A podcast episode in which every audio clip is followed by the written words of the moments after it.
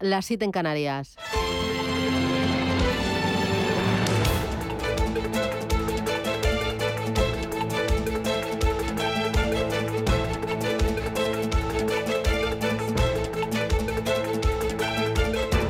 Capital Intereconomía, con Susana Criado.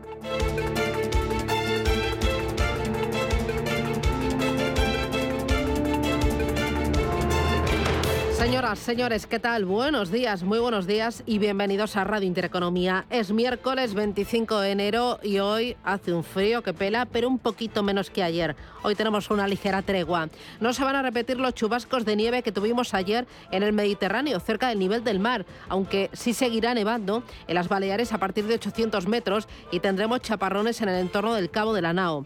Podrán repetirse las nubes en el Cantábrico con chubascos débiles en las costas y en el resto de la península predomina el sol y en Canarias las nubes se van a quedar en el norte. Por la tarde las máximas serán ligeramente superiores a las de ayer. Hoy en Madrid 9 grados de máxima, en La Coruña 12, 9 en Bilbao, en Barcelona 15 y en Valencia esperamos para hoy 16 graditos. ¿Cómo viene el día? Bueno, dos cositas importantes. Una que nos preocupa, el tema de las pensiones. ¿Sabía usted que la Seguridad Social destinó casi 12.000 millones de euros en enero al pago de las pensiones? Es una cantidad récord que implica un incremento cercano al 11% respecto al mismo mes del año pasado. Es más que evidente que este aumento, el mayor de la historia, se debe principalmente a la decisión de ligar la revalorización de las prestaciones al IPC, lo que ha supuesto un alza del 8,5% de las nóminas que ha disparado el gasto. Ojo también con el efecto de la inflación, porque la inflación es un enemigo a batir y que, aunque se haya relajado, no podemos alzar la guardia. Importante también el tema de los datos macroeconómicos, los últimos que hemos conocido en la zona euro, que parece que arrojan un poquito de luz y indican que hemos esquivado o estamos esquivando la temida recesión. La recuperación de la actividad ha sido más intensa en el sector servicios por su menor dependencia del precio de la energía. Sin embargo, los expertos avisan de que la zona euro tendrá que superar en los próximos meses un escenario bastante complicado. Por un lado, el Banco Central Europeo va a seguir subiendo los tipos de interés y por otro lado, el foco está en el impacto que va a tener ese encarecimiento de la financiación y esos costes en el mercado laboral veremos, porque si el mercado laboral se deteriora, entonces el consumo podría frenarse en seco. Hoy vamos a ir con ello en Capital Intereconomía y vamos a ir también con temas de salarios y con eh, unas declaraciones que hacía ayer el presidente del gobierno, Pedro Sánchez. Dice que ve de sentido común pedir una mayor contribución fiscal a las entidades españolas, a los bancos, ya que dice sus directivos son los mejor pagados de la Unión Europea. Hoy lo vamos a llevar en la tertulia capital para ver qué nos cuentan al respecto Juan José Rubio, Inmaculada Sánchez Ramos y Manuel Romera. En los mercados financieros, la bolsa vigilaba ayer los eh, indicadores económicos y escuchaba las declaraciones de Fabio Panetta sobre una posible relajación de la política monetaria. Sigue escalando el mercado europeo. A la cabeza está el sector turismo con una revalorización en el año del 17%. Le sigue la tecnología con una subida del 15% y le sigue el retail que sube desde el pasado 2 de enero más de un 14%. Importante, ayer hubo muchos nervios en el mercado americano por un error técnico en la apertura, justo en el toque de campana. Se desató el caos en el parque.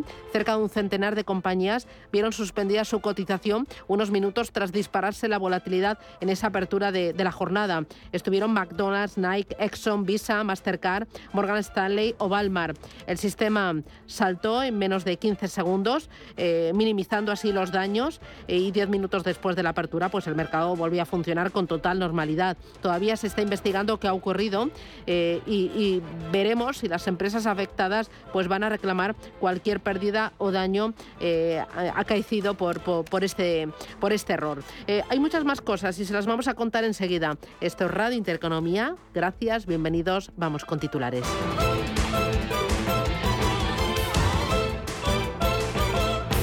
Banco Santander patrocina este espacio.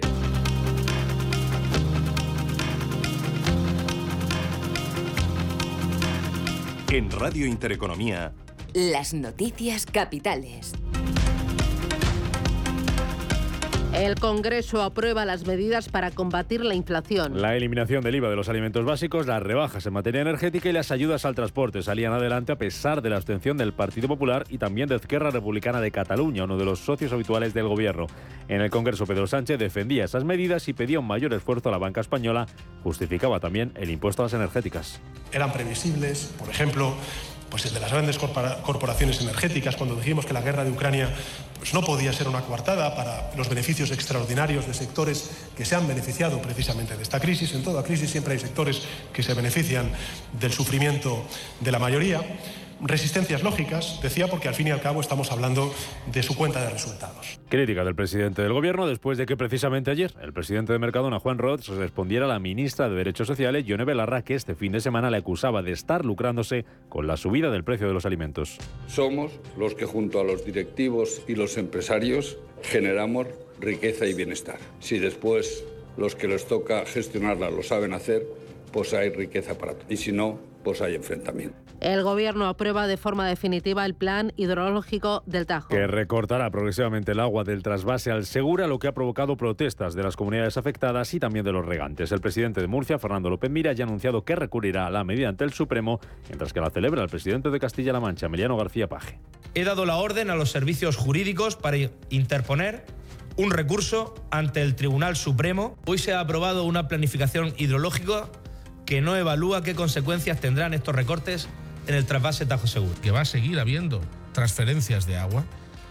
Cada vez van a ser mucho más para consumo de población y para usos que consideramos todos esenciales. Microsoft baja en bolsa tras presentar resultados. La tecnológica pierde un 1% las negociaciones fuera de hora después de ganar un 12% menos en el último trimestre. Ayer en Estados Unidos presentaban también cuentas Verizon, ganaba un 3,5% más el año pasado.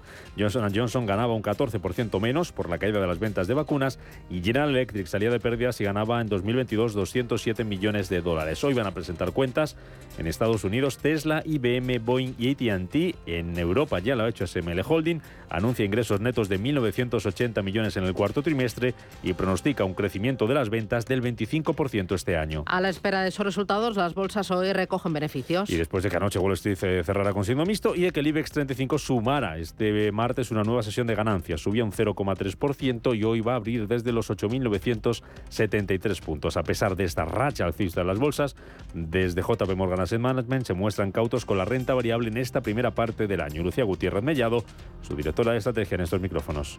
Los resultados empresariales es uno de los motivos que todavía nos hace estar cautos en, renta variable en carteras. ¿vale? Es verdad que ya hemos empezado a ver eh, bueno, pues cómo se empiezan a rebajar expectativas, pero es probable que esas que continúe, continuemos viendo eh, rebajas. En un entorno en el que va a haber un menor crecimiento, lo lógico es que eso también se traslade a los resultados empresariales. Por lo tanto, pues yo creo que ahí todavía nos, eh, bueno, podemos ver algo de volatilidad en renta variable por esos resultados empresariales que decepcionan algo. De momento este miércoles los futuros europeos vienen con caídas en torno al 0,2%, lo mismo que están bajando los futuros en Wall Street, en las bolsas asiáticas, donde siguen cerradas Hong Kong y las bolsas chinas por la festividad del Año Nuevo, el Nikkei de Tokio subiendo un 0,3%. En cuanto a referencia, los inversores atentos hoy al IFO de confianza empresarial en Alemania que se va a conocer a las 10 de la mañana.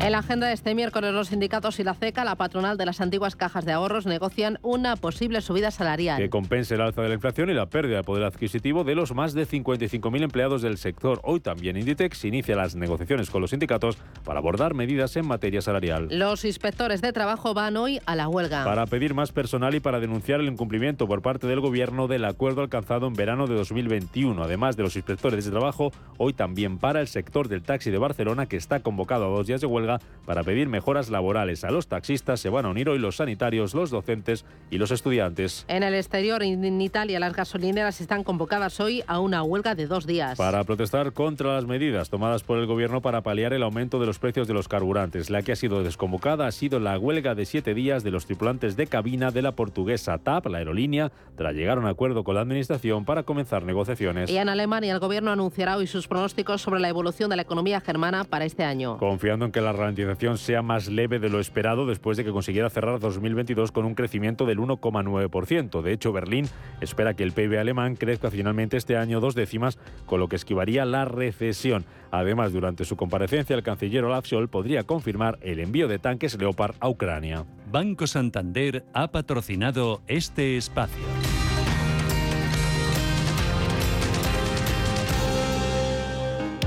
Si te da por cambiar de banco, Santander te lo pone fácil. Hacerte cliente es tan sencillo y rápido que lo puedes hacer estés donde estés, que para algo es una cuenta online.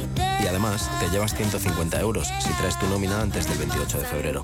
Consulta condiciones en bancosantander.es. Santander, por ti, los primeros.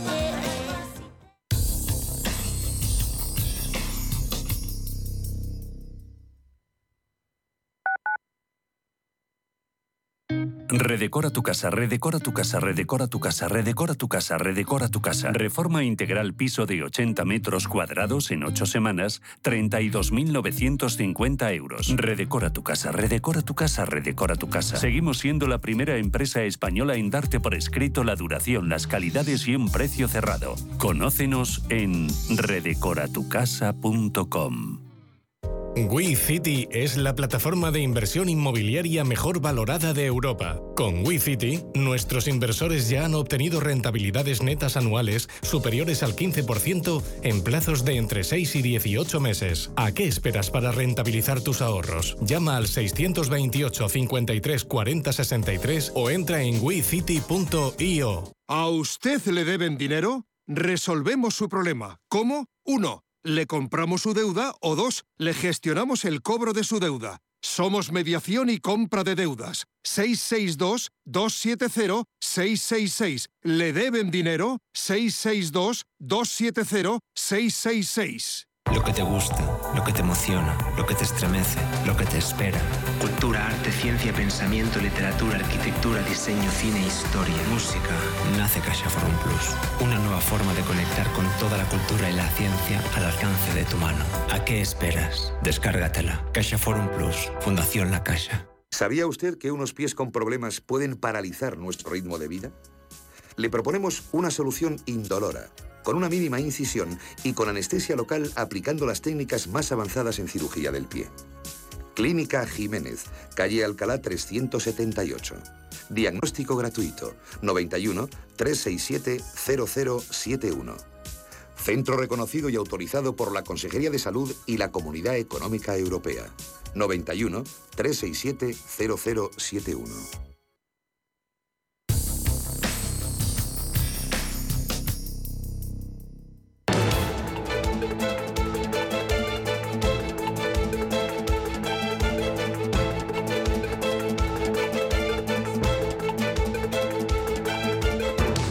En Radio Intereconomía, la entrevista capital con Susana Criado.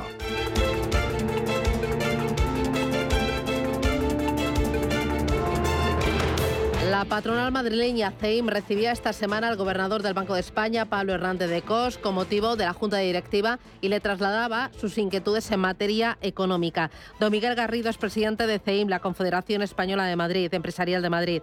Don Miguel, ¿qué tal? Buenos días, bienvenido. Hola, buenos días. ¿Y qué inquietudes le han trasladado ustedes al gobernador del Banco de España? Bueno, pues las inquietudes propias de las dificultades que tienen las empresas para mantener la, competitividad a la vista del incremento de, determinados costes, por ejemplo los costes laborales, ¿no? Eh, motivados por la por el incremento de las cotizaciones de la seguridad social, determinados costes regulatorios. Estamos observando que la economía está cada vez más intervenida y eso dificulta el mercado.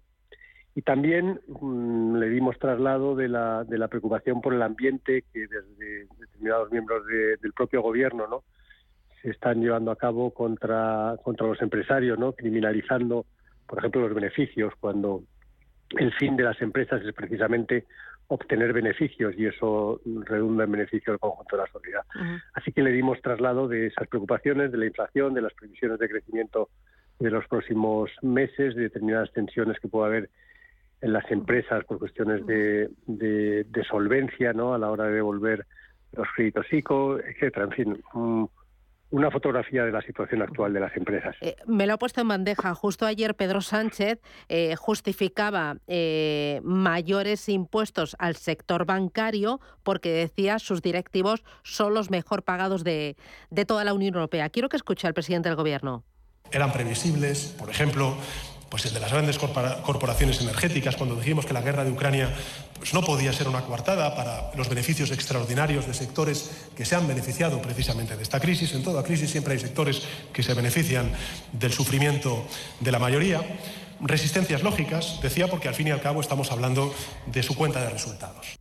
Eh, ¿No da la sensación o no da la percepción de que por un lado eh, los beneficios empresariales son malos y por otro lado pues los empresarios y los directivos son culpables por tener beneficios empresariales? Claro, es que a mí eso me parece desde luego grave, me parece particularmente grave que salga del propio presidente del gobierno, ¿no? que está, eh, digamos, poniendo en, en, relación unos beneficios, según él, escandalosamente eh, grandes con el sufrimiento de las personas, ¿no? Y yo creo que se lo tenía que hacer mirar, porque realmente eh, es evidente que, es, una cuestión estadística. No es cierto que estén aumentando los márgenes empresariales, eso no es cierto. Eh, es más, yo diría que tanto los trabajadores, con la contención de, de los salarios, como las empresas, con la contención de los márgenes empresariales, son, yo diría, los únicos que están actuando de manera responsable en esta situación. Quien se está comportando de manera irresponsable es el propio gobierno, que es quien está incrementando, como nunca se ha hecho la recaudación aprovechándose de la inflación, y que además está multiplicando el gasto público, en muchos casos, un gasto absolutamente ineficiente, y, y que con ello lo que está poniendo es en peligro precisamente la situación económica y la y el bienestar de los ciudadanos. Entonces, yo lo que le diría al presidente de gobierno es que él lo que tiene que trabajar es precisamente para que se den las condiciones para que las empresas ganen dinero, porque las empresas tienen que ganar dinero y si las empresas no ganan dinero en España, a los españoles no les va a ir bien. Eh, decía usted que le han trasladado al gobernador del Banco de España sus inquietudes, la mayoría es por las cargas fiscales y las cargas laborales. La ministra Yolanda Díaz está dispuesta a subir el salario mínimo interprofesional un 8,2%. ¿Esto qué supondría para, para el empleo y para la empresa española y madrileña? Vamos a ver, los incrementos salariales es algo que es deseable, que es bueno para, para todos, pero eh, tienen que ir acompañados de un incremento de la productividad. Y lo que eh, no podemos hacer es incrementar costes laborales sin mejorar la eficiencia de las, empresas, porque si no, lo que estamos haciendo es que nuestras empresas van a perder competitividad y eso se va a traducir en, pérdida de, tejido empresarial y, en definitiva, y finalmente, en pérdida de empleo. Por lo tanto, lo que tenemos que buscar son eh, fórmulas que permitan ir incrementando paulativamente la capacidad económica de los propios trabajadores, los salarios de los trabajadores, pero acompañado de medidas que ayuden a mejorar la competitividad de las empresas.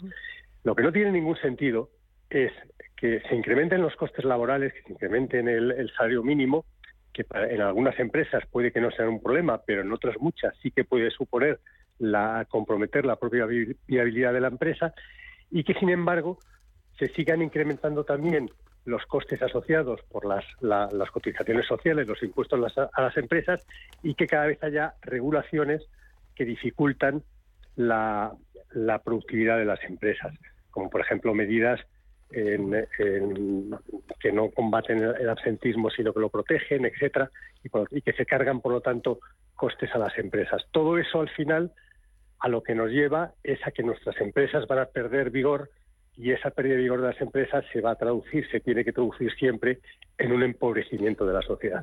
Eh, el gobernador del Banco de España también ha advertido de que eh, si sube el número de trabajadores y bajan las horas trabajadas, entonces la empresa y la economía española no va muy bien. ¿Ustedes están percibiendo eso? ¿Que están bajando las horas trabajadas? Bueno, yo creo que esto es una realidad. Nosotros cada vez que salen las cifras de, desempleo del paro registrado, ¿no? que mm, ahora la semana que viene saldrá el, mes de enero, eh, lo que se ve es que hay más contratos, cada vez hay más, eh, más, más personas contratadas, pero las horas trabajadas en España son menores. De otra manera tampoco se entendería, porque si el, el empleo, según los datos oficiales, ya está bastante por encima de lo que estaba en el año 2019. El, número de cotizantes ha superado, como digo, ampliamente esa cifra y, sin embargo, el PIB de España todavía no ha recuperado los niveles del año 2019. Querría decir que la productividad habría bajado de una manera eh, excesiva, ¿no? que no se podría entender. Y eso la explicación que tiene es que la cifra real del trabajo, que son las horas trabajadas, no está subiendo. Y eso es un dato enormemente preocupante, porque además las empresas, uno de los problemas que tienen las empresas es el tamaño para que sean más eh, competitivas. Y todas estas dificultades, todas estas trabas, todos estos costes, al final lo que redundan es en, como digo, dificultar a las empresas a que crezcan, se desarrollen y con ello se pueda traducir una mejora para el conjunto de los ciudadanos. Eh, don Miguel, para terminar, usted que habla con mucha pequeña y mediana también empresa, eh, preocupada por los altos costes eh, em, energéticos, por los costes laborales, por las cargas fiscales, ¿cree usted que, vamos a ser capaces de esquivar la, la recesión económica? que hay una mayor solidez y robustez en sus cuentas para afrontar este deterioro económico? Sí, yo creo que, vamos a ver, por un lado el tejido empresarial ha demostrado una enorme fortaleza y resistencia y después de sucesivas crisis, ¿no? De, la pandemia, la crisis de la inflación y, de las materias primas y después la, guerra de Ucrania, yo creo que las que, las empresas han demostrado, como digo, pues que tienen esa, esa capacidad. Lo que pasa es que mm, al final lo que va a depender es de las medidas que se tomen. Eh, eh, si se hacen las cosas bien y se ayuda a las empresas, que yo creo que es que, este es el factor importante. Es decir, el otro día estaba con el presidente de la República de Guatemala y decía que él a los contribuyentes les llamaba a los clientes y que cuando, cuando un cliente tiene problemas no se le asfixia, se le ayuda. Y esa es la mentalidad que tenemos que tener en España, que las empresas son los que nos tienen que ayudar a salir de esta situación. Y lo que hay que hacer es facilitar instrumentos para que las empresas puedan sobrevivir. Y yo creo que estamos en ese momento en el que si se hacen las cosas bien, pues a pesar de las dificultades, porque es verdad que el coste del dinero va a seguir subiendo, etcétera, y todo eso pues dificulta el crecimiento, pero yo estoy seguro que, la economía tiene un enorme vigor. Se ha demostrado, en, por ejemplo, en estas Navidades, con unos resultados que yo creo que han sido sorprendentemente satisfactorios y que por lo tanto yo creo que tenemos tenemos que ser optimistas porque desde luego las empresas están preparadas para sobrevivir y competir en el futuro. Vamos a ver, vamos a ver el empleo de los fondos europeos, en fin, hay muchos factores, pero yo creo que sí que debemos ser optimistas. Eh, ahora que me he mencionado los fondos europeos, ¿es cierto que de los fondos europeos eh, se está gestionando y están llegando la mitad de la mitad de la mitad? Sí, desde luego, eh, si, uno consulta, pues, pisa la calle, los, polígonos industriales, se da cuenta que apenas ha llegado eh, cifras irrelevantes al mundo real de la empresa de fondos europeos. Pero los fondos están ahí y lo que es importante, más que que se utilicen rápido, es que se utilicen bien. Y por lo tanto, lo que habría que, pedir, que exigir a las distintas administraciones es que eh, pusieran de una vez esos instrumentos para que realmente los fondos sirvan para lo que están eh, diseñados, que es para ayudar a transformar la economía para hacerla más competitiva. Yo creo que, que, estamos a tiempo y lo que es importante es que lo pongamos en marcha, porque lo que sí que no podemos es perder esa oportunidad. Pues don Miguel Garrido, presidente de CEIM, la Confederación Empresarial de Madrid, gracias por atendernos y a seguir trabajando. Un abrazo. Muchas gracias a ustedes. Buenos gracias. Tomaré el sashimi de salmón y después este fondo de renta variable japonesa. ¿Cómo? Y cárguelo todo a la misma cuenta, por favor. Si eres cliente de Renta 4 Banco, estás acostumbrado a tenerlo todo en el mismo lugar. Realiza pagos con tarjeta, transferencias y domiciliaciones desde tu cuenta de inversión. Entra en r4.com y descubre nuestros servicios gratuitos. Renta 4 Banco, más especialista, más para todos. ¿Hay algo mejor que encontrar lo que buscas en las rebajas del corte inglés? Sí, hacerlo con un 20% de descuento adicional en marcas de mujer como George Rech, Split Collection, Donna Cara en New York, Polo Ralph Lauren o Pepe Jeans. Del 19 de enero al 1 de febrero. Segundas rebajas en el corte inglés. En tienda web y app. Bontobel Asset Management. Calidad suiza con el objetivo de obtener rendimientos superiores a largo plazo.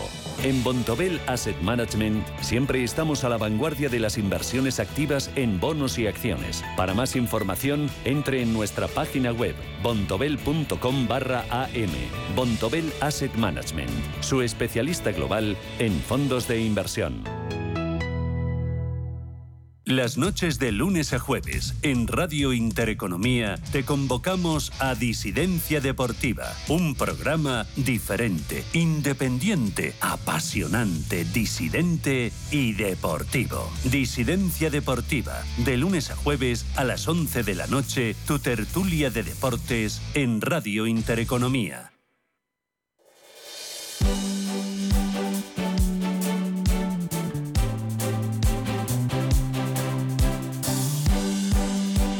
En Radio Intereconomía, La Tertulia Capital.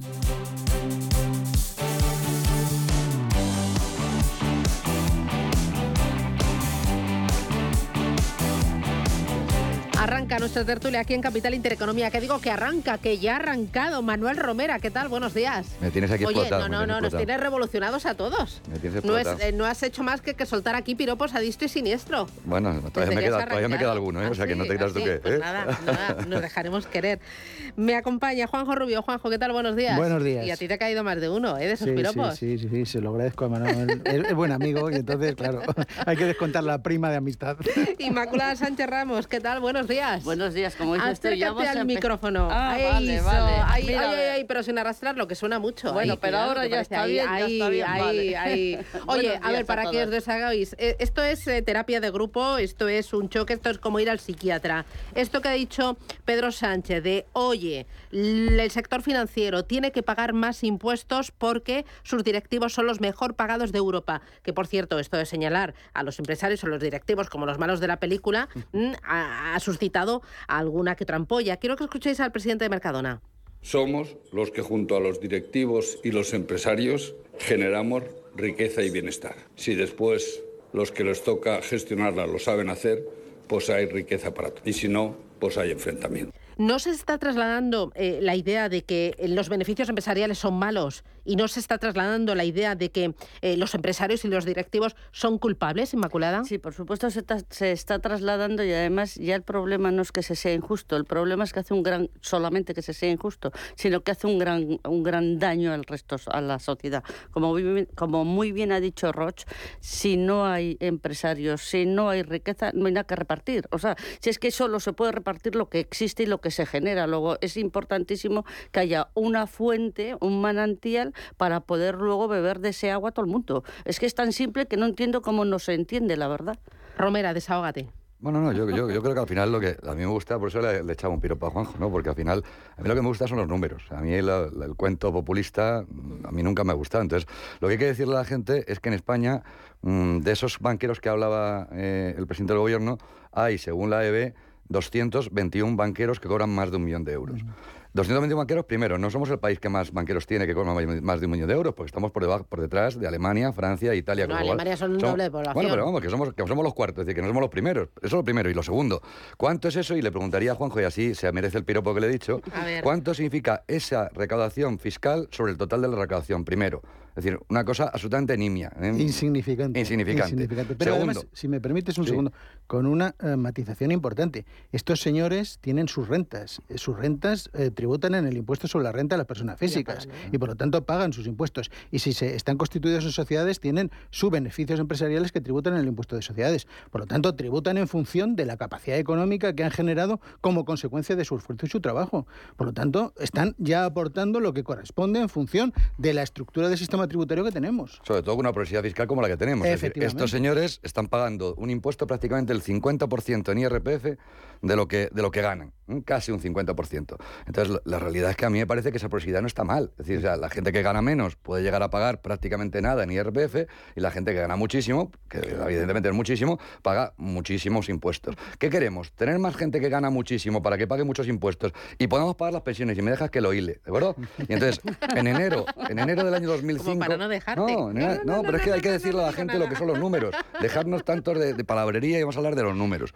En, en enero del año 2005 se, se pagaron de pensiones 4.800 millones de euros. Y como bien has dicho tú esta mañana, en enero de este año se han pagado oh, casi 12.000 millones de, de pensiones. Y eso hay que mantenerlo. Y para poder mantener las pensiones tiene que haber mucha gente que gane dinero y que además queramos que haya mucha gente que gane dinero. No vaya a ser que encima nos carguemos a los que pagan los impuestos, que son la gente que gana de medio a alto. Y eso es lo que queremos tener, porque además me imagino que cualquiera que nos esté escuchando y que gane un sueldo moderado querrá ganar más para pagar más impuestos para poder pagar la pensión de su padre o de su abuelo de su, o de su tío, sino que, que sería lo lógico de una sociedad civilizada y avanzada. A mí lo que me preocupa de esta administración es que cada vez que hay un sector que de alguna manera parece, parece, digo, que va a tener un conjunto de beneficios extraordinarios, entre comillas, que yo eso lo pondría en cuestión, automáticamente viene una ocurrencia fiscal eh, en forma de, de impuestos sobre beneficios extraordinarios, impuesto que además lo visten siempre con una coletilla que parece eh, eh, un elemento de socialización,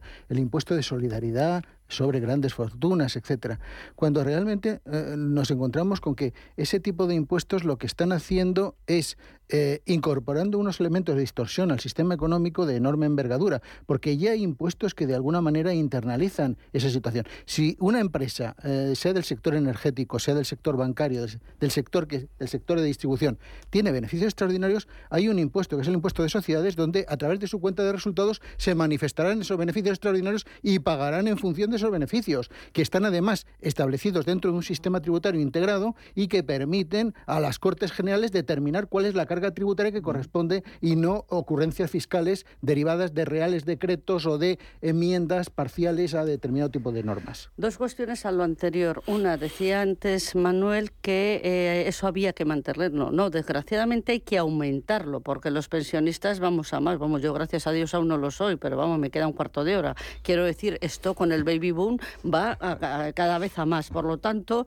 desde una perspectiva tendencial, todavía ese argumento es mucho más urgente. ¿no? Eso punto número uno. Y punto número dos, eh, don Miguel Garrido nos ha explicado perfecto. Bueno, ya, ya ha salido el tema de, de las declaraciones del presidente de gobierno, un tanto torticeras, en tanto que los literalmente lo copian los beneficios extraordinarios de determinados sectores que siempre se aprovechan de las crisis. Claro, claro. y el sector público no. Él lo ha, lo ha, apuntado. Se ha recaudado más que nunca.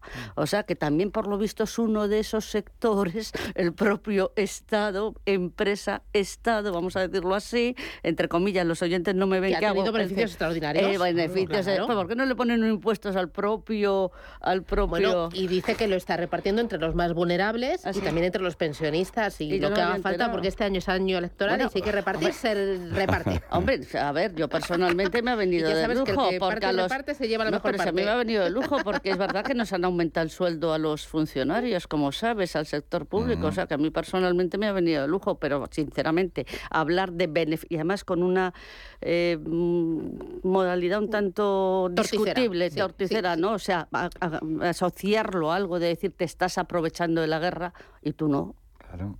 Yo creo que al final el impuesto a pagar es que es la crítica que hacemos al presidente del gobierno, con lo cual él también paga su impuesto, ¿no? Y es que le podemos criticar abiertamente en una sociedad en la que tenemos libertad de, pensamiento y libertad de cátedra, que es lo que, todo el mundo tenemos de exigir. Pero vamos, yo también diría algo también, creo que interesante frente a lo que decíais, ¿no? Hace un momento, de nuevo en números, ¿no? Es decir, el, el directivo mejor pagado de Europa es un directivo del Banco Santander que ha ganado 14,6 millones de euros. Suena mucho, y evidentemente suena mucho, pero es que el Banco Santander ha generado unos beneficios de 10.000 millones. la, pregunta que habría, exacto, la pregunta que habría, que hacer es, con esos beneficios, después de una, de una reforma del sistema financiero español brutal y haber pasado de 47 entidades financieras verdaderamente a una cuarta parte a día de hoy, un banco que es capaz de, generar esa creación de valor, pagar unos impuestos brutales, porque esos impuestos están ahí para pagarlos. Podremos hablar de elusión fiscal, nunca de evasión fiscal, porque es un banco que cumple con toda la ley.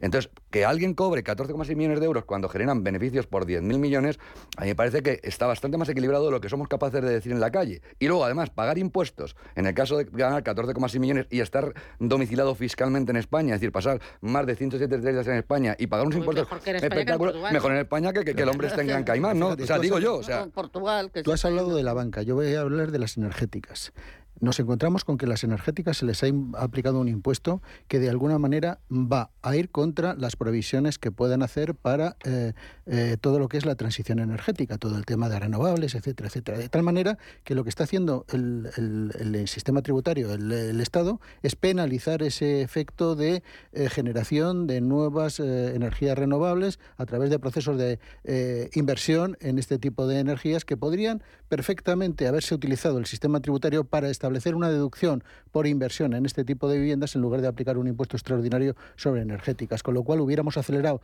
todo el proceso de transición energética y tendríamos unas inversiones adecuadas a ese proceso que estamos necesitando. En definitiva, mm, que, mm, repito, detrás de todo esto hay un trasunto ya electoralista, un tema de marketing político, donde se trata de justificar determinado tipo de acciones. Por ejemplo, el tema de grandes fortunas lleva una coletilla al final que dice, y la, eh, la, eh, la financiación se dedicará a, a financiar actividades vinculadas a los más vulnerables. Es un impuesto finalista. Oye, Dentro y del es un sistema... impuesto inconstitucional. Sí, sí, absolutamente. O sea, Sí, pero cuando te enteres que es inconstitucional, si te enteras, perdona que te haya cortado, tienes nietos. Ya, ya, pero en cualquier caso mm, hay- habría que decir que a todos aquellos que estén afectados deben impugnar automáticamente la autoliquidación porque en un tribunal constitucional mm, independiente, entre comillas, ¿eh? ¿Cuánto independiente, tiempo tardará en resolverlo? Pues es la pregunta, poco más o menos. eh, cinco o seis años fácilmente. ¿eh? Y lo O de sea, un problema de la otra administración generará lo que llamamos una partida no, no one en el presupuesto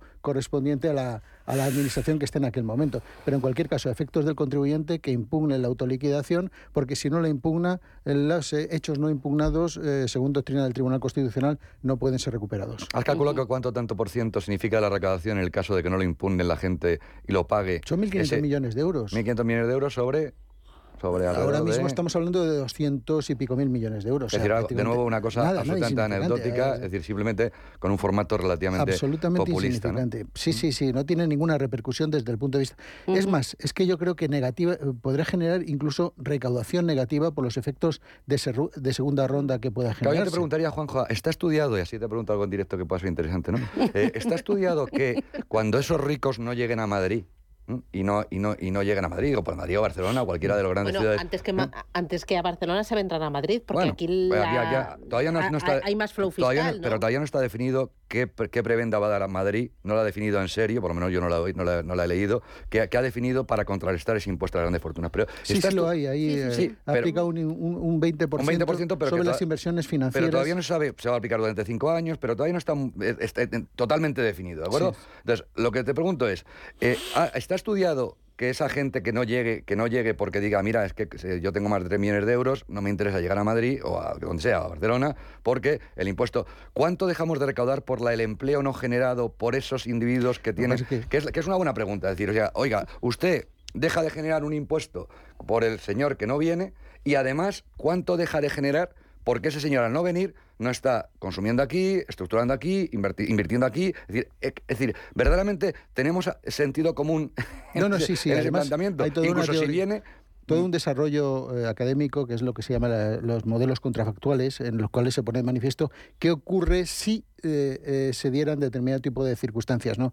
Hombre, ese a, a principio es- a priori es, eh, es, eh, es difícil decir lo que, lo que pueda ocurrir de cara, pero es evidente que está habiendo una salida de determinado tipo de inversores, sobre todo hacia Portugal y hacia Italia, que tienen una mejor situación desde el punto de vista fiscal financiero, pero también hay Es decir, Portugal ha recaudado, ha recaudado más con esa prebenda fiscal que ha hecho desde hace algunos años un, un- un gobierno de izquierdas, ha recaudado físicamente Sí, más sí, sí. habiendo bajado impuestos. Esa es la pregunta. O sí, Irlanda. Podemos coger los impuestos de Irlanda, ya que vemos que la presión fiscal de Irlanda ayer salía en todos los peri- periódicos que era menor que la presión fiscal española por, por- por la mitad. En el caso de- ¿Podemos decir que ha incrementado la recaudación el país a- por haber bajado los impuestos? Que esa es la pregunta. Lo que pasa es que hay que ¿Láser ver- funciona o no funciona? sí. Porque esa es la que- pregunta que teníamos que a hacer. ver, el problema es que hay que verlo dentro de todo el sistema tributario. Yo con- reconozco la recaudación de Portugal en su conjunto. Lo que no sé, no puedo individualizar por tributos, pero lo que sí es evidente es que una política socialdemócrata basada en una eh, reducción de impuestos de forma selectiva y tal ha dado resultados y ha incrementado la recaudación, con lo cual a nivel agregado parece que está funcionando de forma adecuada. Pero hay otro elemento adicional y es el hecho de que muchos inversores latinoamericanos, como consecuencia del, del impuesto este de grandes facturas, se están replanteando el hecho de invertir en España o invertir en alternativas, como pueden ser Portugal e Italia. Bueno, hay otros países de nuestro entorno que eliminaron ese impuesto a las grandes fortunas, ¿no? Estoy pensando Es en que- Alemania, es- ¿no? Es que O no en existe, Francia. ese No impuesto no existe en ningún país tal y como está estructurado en España.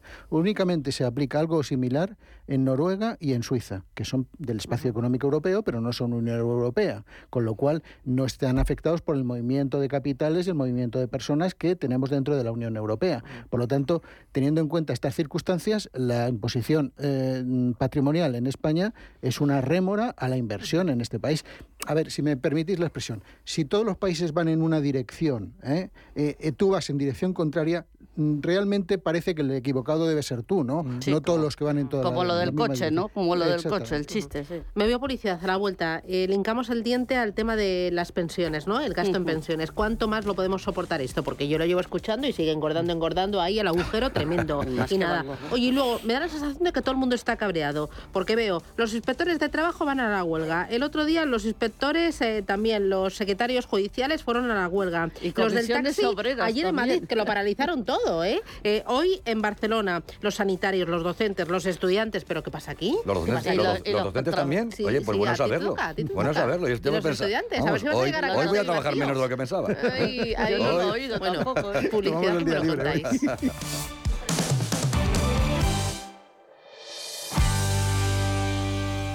¿Por qué Agua Sierra Cazorla es única? El equilibrio de su manantial es único, el más ligero en sodio, la idónea para la tensión arterial, más rica en magnesio, calcio y bicarbonato. Y ahora Agua Sierra Cazorla con los refrescos saludables de verdad, sin azúcar y sin gas, más naranja y limón. Agua Sierra Cazorla, la única en calidad certificada. ¿Quiere aprovechar la subida de los tipos de interés invirtiendo en renta fija a corto plazo? Invierta con nosotros en un activo con bajo riesgo y una atractiva rentabilidad. Los pagarés. GESConsult Corto Plazo es un fondo que invierte principalmente en pagarés de empresas de primer nivel. Tiene liquidez diaria, reducida volatilidad y un nivel de riesgo 1 por CNMV. GESConsult. Más de 30 años gestionando fondos de inversión. Más información en gesconsult.es. ¿Hay algo mejor que encontrar lo que buscas en las rebajas del corte inglés? Sí, hacerlo con un 20% de descuento adicional en marcas de hombre como Timberland, Polansark, Pierre Cardin, Roberto Berino o Gap. Del 19 de enero al 1 de febrero. Segundas rebajas en el corte inglés. En tienda web y app. ¿Está buscando a alguien que valore sus finanzas? ¿O tal vez un financiero que tenga valores? Si lo que quiere es entender la economía, no se pierda Finanzas y Valores, los lunes de 2 a 3 de la tarde en Radio Intereconomía.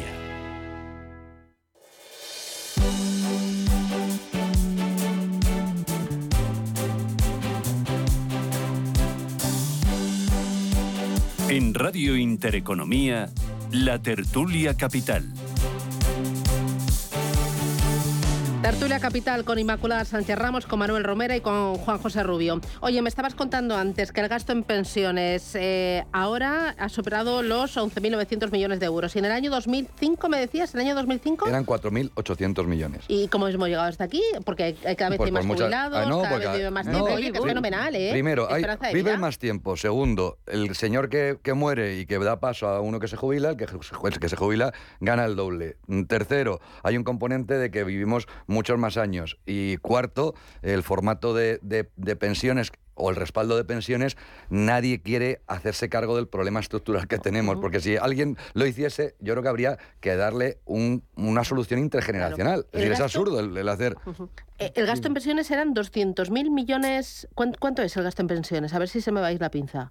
¿Es el- o sea, del total de los ingresos del Estado, ¿cuánto es? Pues ser- será, Sí, si son sí, 12.000 un mes, pues haz, haz la cuenta por 12 y te da buen pues pico, eso, ¿no? 150.000 millones. O por 14, vamos, por 14 pagan Sí, pues aproximada- 660.000 pues a- millones. Aproximadamente, sí. No o sea, que no tenemos gasto comprometido, buena parte de la tarta de los A ver, ingresos eso, ya eso- está. eso sí ver, te lo puedo decir. El 50% del presupuesto del Estado está dedicado a pensiones. Eso te lo digo mm, porque tengo la estructura del presupuesto en la cabeza. Y creciendo. Y bueno, creciendo, y a ver, creciendo. bueno, creciendo, pero, claro, sí, pero sí, sí, ¿cómo creciendo? Pero me voy Si, hay llorar. 4.800 y ahora si había 4.800 hace 18 Pues años el y ahora hay 50%, pero es el 11.900... 50% de la tarta y pero al eso año que quiere viene será el 52, Claro, 58, claro, 58. Es que, es que esa, esa tarta que llega casi al 50, hace tres años era el 42. Sí, sí. Es decir, que lo que estamos haciendo es verdaderamente teniendo o sea, una población muy envejecida y luego del total de gastos, si antes, si hace 20 años o 25 era un 20% del total de gastos pensiones y ahora hablamos de un 40 y tantos, casi un 50% del total de gastos en pensiones, pues es una bestialidad, claro. Mira, mirar, yo recuerdo recuerdo, creo que era el 16 de agosto del 91, pero vamos, no recuerdo la fecha, creo que ese, ese día.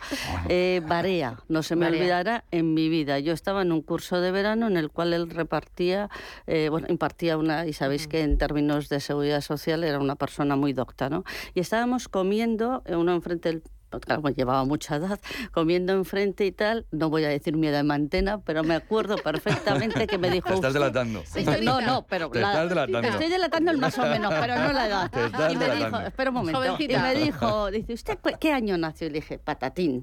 Y él me dijo, usted no cobrará pensión. ¿No le parece a usted un poco exagerado? Porque me quedé blanca, claro, año 91 y tal, me quedé blanca y insistí, hombre, no es un poco exagerado, no es que de acuerdo se reducía, dice, no, usted no cobrará pensión. O sea, este... este Hombre, cobrar pensión sí, que vamos a cobrar, pasa es que será más Bueno, pero espera, espera, que pero- dejarme A ver, terminar, a ver, a ver. Efectivamente, yo creo que cobraremos unas pensiones muy nimias, muy exiguas, pero además es que este- con esto quiero decir año 91, o sea, el tema no había, no había más que hacer una extensión, entonces no existía el Excel, pero vamos, una proyección elemental, porque el baby boom estaba, y no es nuevo, y los que nacimos en la década de los 60 existíamos, estaba, o sea, que no es ninguna novedad.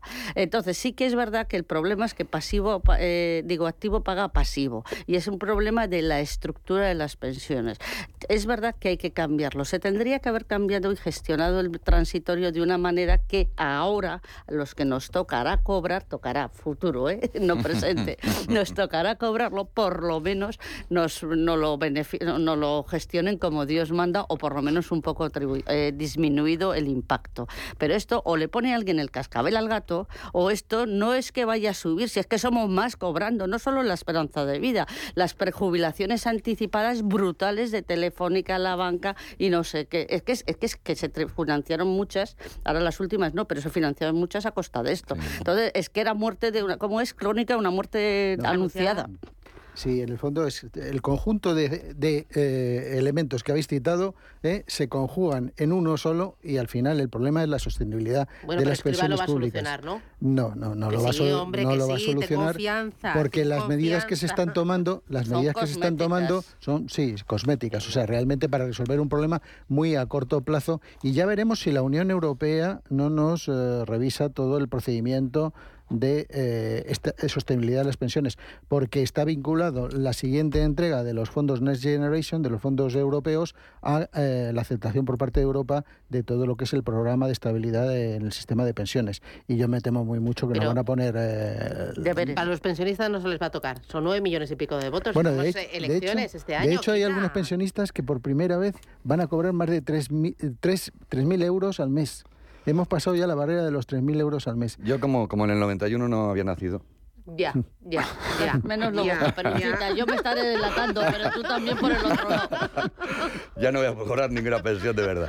A ver, yo creo que lo que, lo que hay que ser práctico y es decírselo a la gente es No que... cuela, no es que no ha colado, ¿no? Ah, Pues yo lo que hay que decirle a la gente es que... Se vaya eh, buscando no, la vida en Es paralelo. que cualquier, cualquier persona que ahora mismo tenga en España menos de, no sé, de 50, 55 años, lo que va a cobrar como pensión de media, por mucho que queramos estructurar y decir que el déficit público lo va a aguantar todo y que la deuda pública no tiene límite, si es que fuera así, que además no es así, pero si fuera así, lo que está claro es que por la propia curva poblacional, por la propia estructura econométrica del modelo, etcétera, etcétera, posiblemente lo que tiene que estar es dispuesto a admitir que va a cobrar alrededor de la mitad de la pensión que correspondería según tablas a día de hoy. Es decir, que te van a seguir dando los 3.000 euros, que Juanjo está contentísimo, si no, ¿eh? Le van a seguir dando los 3.000 Otro que euros. delata, pero pero bueno, la- no, no, yo sigo hoy trabajando, ese pelo que blanco la delata mucho, o sea, ¿eh?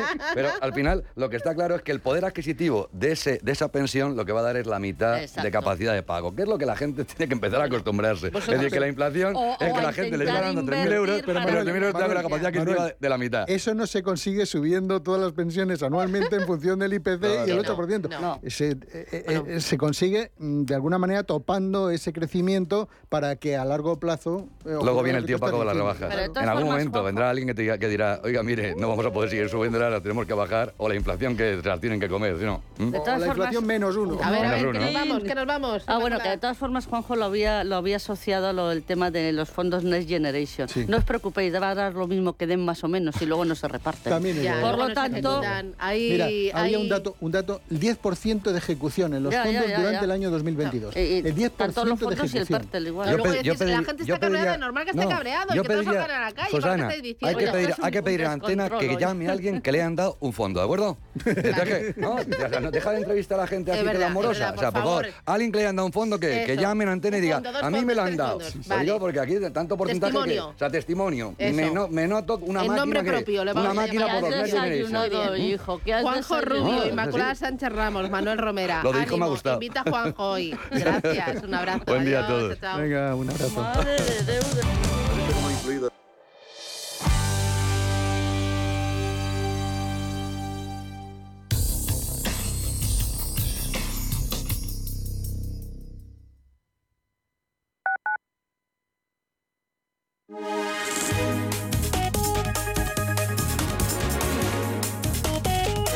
MAPRE patrocina la información del tiempo. Hoy miércoles cielos nubosos en Baleares y el sur del área mediterránea con precipitaciones ocasionalmente acompañadas de tormentas en el archipiélago balear, Estrecho y Melilla. Con menor probabilidad pueden darse precipitaciones en la comunidad valenciana y el sur del sistema ibérico. También habrá intervalos nubosos en buena parte de la mitad norte peninsular con precipitaciones débiles en el área cantábrica. En el resto de la península tiempo poco nuboso y en Canarias intervalos nubosos en el norte de las islas y poco nubosos en el resto. Las temperaturas máximas subirán en el centro y tercio este peninsular y las mínimas ascienden ligeramente en el este peninsular, Baleares, el Cantábrico y Galicia y descienden en menor medida en el resto de la península. MAPRE ha patrocinado la información del tiempo. En el Soto de la Moraleja, restaurante Kionan Sui, de comida peruana, cantonesa y chifa, con una gran variedad de sabores y aromas que te dejarán boquiabierto. Junto al restaurante Inari Moraleja, calidad y satisfacción garantizada. Restaurante Kionan Sui, reservas y pedidos en el 910090830 o grupoinari.es. Te esperamos. Las noches de lunes a jueves en Radio Intereconomía te convocamos a Disidencia Deportiva, un programa diferente, independiente, apasionante, disidente y deportivo. Disidencia Deportiva, de lunes a jueves a las 11 de la noche, tu tertulia de deportes en Radio Intereconomía. Hola, soy Javier García Viviani. Presento Cierre de Mercados en Radio Intereconomía. Cierre de mercados es como el punto en la I. Un programa que deja las cosas en su sitio. Di que nos escuchas.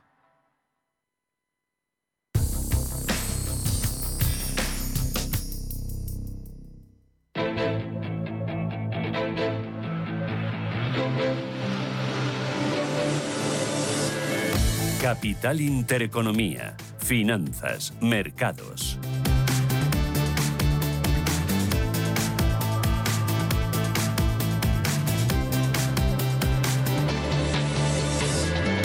Ocho minutos, llegamos a las nueve de la mañana. Para apertura, Ángeles Lozano, ¿cómo viene el día? Buenos días de nuevo. Hola, ¿qué tal? Muy buenos días. De momento, muy parado. El futuro del IBEX 35 apunta a una caída ligera del 0,10% en una jornada en la que vamos a conocer el informe IFO de confianza empresarial en Alemania. Podría haber una mejora, como ya veíamos con el dato de PMI compuesto conocido ayer. Los analistas hablan de un repunte de este indicador desde los 88,6 puntos hasta los 90,2. También se van a conocer precios industriales de diciembre y la estadística de hipotecas de noviembre en España. El Ejecutivo alemán anunciará sus previsiones económicas para este año y en Estados Unidos, además de resultados, conoceremos el índice del mercado e hipotecario y los inventarios de petróleo, como cada miércoles. La prima de riesgo está en 97 puntos eh, básicos y la rentabilidad del bono a 10 en el 3,12%. En Europa, Paloma. El futuro del DAX de Frankfurt viene con una caída suave del 0,10%, también recortando el futuro del Eurostock y una subida muy ligera para el futuro de la Bolsa de Londres, de subida del 0,07%. Hoy hemos conocido precios de producción en Reino Unido. Los fabricantes británicos han reducido sus precios un 0,8% en diciembre respecto al mes anterior. Y también tenemos varios resultados que nos llegan desde Europa. Los de ASML Holding supera previsiones con sus cuentas del cuarto trimestre en beneficios y en ventas. Y dicen también que esperan un fuerte crecimiento de las ventas en 2023 del 25%. Publicaba también la francesa Alstom, el fabricante de equipos ferroviarios, confirma perspectiva para el año fiscal y anuncia un aumento del 8% en sus ingresos. Hay más referencias, dime cuáles. Tenemos un cierre positivo en Asia para el Nikkei de Tokio, subida ligera del 0,35% y estamos viendo recortes más acentuados para los futuros en Estados Unidos, de medio punto, de más de medio punto para el futuro del Nasdaq. En el mercado de materias primas, Barril de Brent de referencia aquí en Europa, 86 dólares con 35, subida del 0,26%. El crudo West Texas se sitúa en 80 dólares con 22 centavos, prácticamente plano el barril. Y mirando al mercado de divisas, el cruce del euro con el dólar lo tenemos en rojo para nuestra moneda, 1,0881. Ángel de Benito es gestor de inversiones de Santander Private Banking. Ángel, ¿qué tal? Buenos días. Hola, buenos días. ¿Y hoy del mercado qué esperar? Bueno, parece que va a ser una jornada sosa, ¿no? con, con los futuros americanos que vienen un poquito en, rojo, ¿no? Y, bueno, en algún momento se puede manifestar algo de cansancio después de las subidas tan fuertes que llevamos en el año, ¿no? Eh, de alguna manera para, para muchos pronósticos pues estamos prácticamente haciendo lo que se esperaba para, para el final de año pues prácticamente en Europa lo estamos haciendo ya no poco recorrido queda no con lo cual queda mucho año por delante en algún momento tiene que venir una, una toma de beneficios no eh, el mercado está muy pendiente de resultados empresariales. Ayer en Estados Unidos tuvimos eh, Microsoft J Johnson Johnson General Electric Verizon. ¿qué te han parecido están convenciendo bueno, de momento están viniendo, mm, digamos, eh, mixtos, ¿no? Eh, esperábamos más eh, tomas, o sea, más, más recortes un poco en las expectativas y de momento tampoco lo estamos viendo mucho, pero bueno, queda mucho por publicar todavía. ¿no? Eh, pero sí es cierto que yo creo que estamos todos viendo una desaceleración en la economía y eso tiene que llevar un poco pues a beneficios más moderados y que se revisen algo a la baja. ¿no? Y eso posiblemente no está en precio, ¿no? que es un poco lo que todo el mundo ve. ¿Cómo interpretas la apreciación del euro frente al dólar? ¿Cuánto más puede subir? Pues mm, también parece que lo está haciendo de golpe todo ahora lo que se podría esperar para final de año, ¿no? Hay, hay bueno, hay un poco a lo mejor eh, casas que estiman más en la zona del 1.15, pero otras estaban estimando el 1.11, el 1.08, ¿no? Y entonces, bueno, pues está corriendo muy deprisa, ¿no? O sea, está prácticamente comiéndose también, igual que, que las subidas de la bolsa, pues el euro está también comiéndose con subidas, ¿no? Bueno, yo creo que es normal en el sentido que han mejorado bastante las expectativas para la zona de euro, eh, pero pues posiblemente también haya algún movimiento contrario en algún momento, ¿no? Pero vamos, eh, creo que este entorno 1.10, 1.15, pues podría ser, digamos, moviéndonos. Mm, la clave va a ser eh, bancos centrales la próxima semana. Sí, tenemos dato de PIB, dato de inflación y luego, bueno, bancos centrales yo creo que no van a cambiar el tono hawkish con, el que vienen manifestándose, o sea, no, no pueden aunque luego pues eh, todo sea un poco más suave de lo que parece, pero yo creo que no pueden relajar el discurso, ¿no? O sea que, bueno, hay mucha expectación, pero la verdad es que no creo que tengamos sorpresas, ¿no? Muy bien. Pues Ángel de Benito, gestor de inversiones de Santander Private Banking. Gracias, que tengas buen negocio. Gracias. Adiós.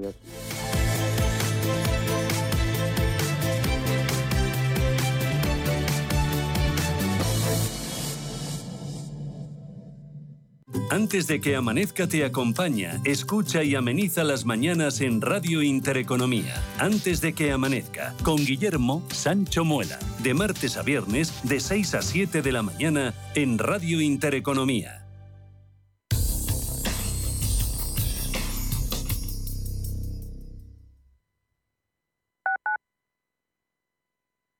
¿Buscas una empresa profesional de mudanzas con 60 años de experiencia? SIT SIT. Con personal altamente cualificado que haga más fácil tu mudanza. SIT. Y que además tenga guardamuebles. SIT. Si quieres seguir teniendo las cosas tan claras, no te arriesgues. Confía en los mejores en mudanzas locales, nacionales e internacionales de España desde 1960. SIT. Solicita presupuesto para tu mudanza rápida y gratuitamente en sitespain.com. Sit and relax. ¿Quieres invertir de manera inteligente con altas rentabilidades y riesgo controlado? Cibislen es la empresa líder en inversiones inmobiliarias. Invierte con garantías desde solo 250 euros. Miles de inversores ya confían en Cibislen para sacar la máxima rentabilidad a su dinero. Únete a la inversión inteligente visitando cibislen.com. Redecora tu casa, redecora tu casa, redecora tu casa, redecora tu casa, redecora tu casa. Reforma integral piso de 80 metros cuadrados en 8 semanas, 32.950 euros. Redecora tu casa, redecora tu casa, redecora tu casa. Seguimos siendo la primera empresa española en darte por escrito la duración, las calidades y un precio cerrado. Conócenos en redecoratucasa.com. ¿Te imaginas celebrar su comunión en plena naturaleza y sin salir de Madrid? Ven a Faunia y a Zoo Madrid para celebrar un día inolvidable. Contamos con cocina propia, con menús de alta gastronomía para disfrutar con todos los sentidos en un entorno único. Ah, y de regalo de comunión, un bono Parque Soro. Más información en zoomadrid.com o faunia.es. Amos de Casa, el magazine para hombres y mujeres en el que encontrarás todas las ideas y sugerencias para la supervivencia doméstica, además de ocio, cultura, compañía y buen humor. Amos de Casa, los domingos a las 10 de la mañana en Radio Intereconomía. Te esperamos.